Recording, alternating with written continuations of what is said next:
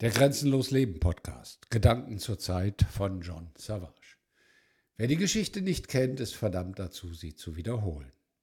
Sprechen wir mal über Begriffe.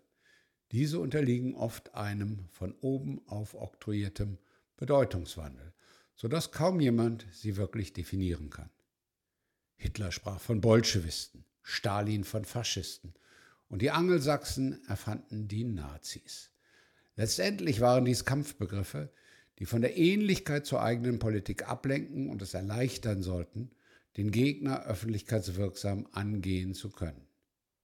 In diesem Zusammenhang ist es wichtig zu wissen, dass ein Hitler zuallererst Sozialist war. Meine Lieblingsaussage lautet, der wichtigste Unterschied zwischen einem Hitler und Leuten wie Ulbricht bis Honecker war, dass der eine seinen Sozialismus in Eigenregie durchgeführt hatte und die anderen unter der Regie des Bruderstaates UdSSR. Der eine hatte die Drecksarbeit selbst erledigt und die anderen hatten die meiste Drecksarbeit erledigen lassen. Die dem Faschismus, in Klammern beziehungsweise den sogenannten Nazis, Klammer zu, zugeschriebenen Verbrechen waren kein Alleinstellungsmerkmal. Sie wurden allerdings mit deutscher Gründlichkeit auf die Spitze getrieben. Kaum jemand weiß, dass Hitler in Großbritannien ein Vorbild sah.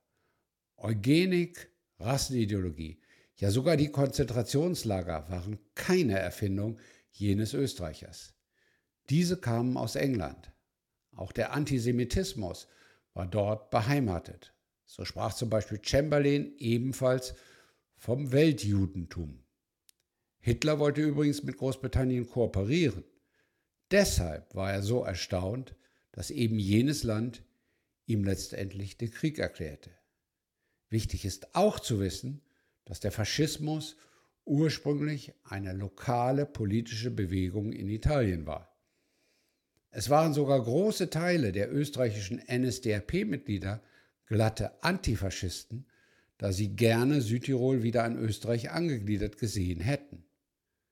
Deshalb ist es sinnvoll, die ursprüngliche Definition des Wortes Faschismus, Klammer auf, sofern es überhaupt zu definieren ist, Klammer zu, heranzuziehen.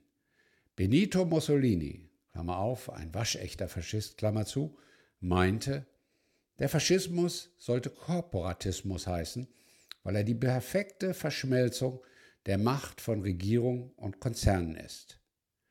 Spätestens nach dem Lesen dieser Aussage sollte Ihnen der Atem stocken. Denn in genau einer solchen Situation befinden wir uns.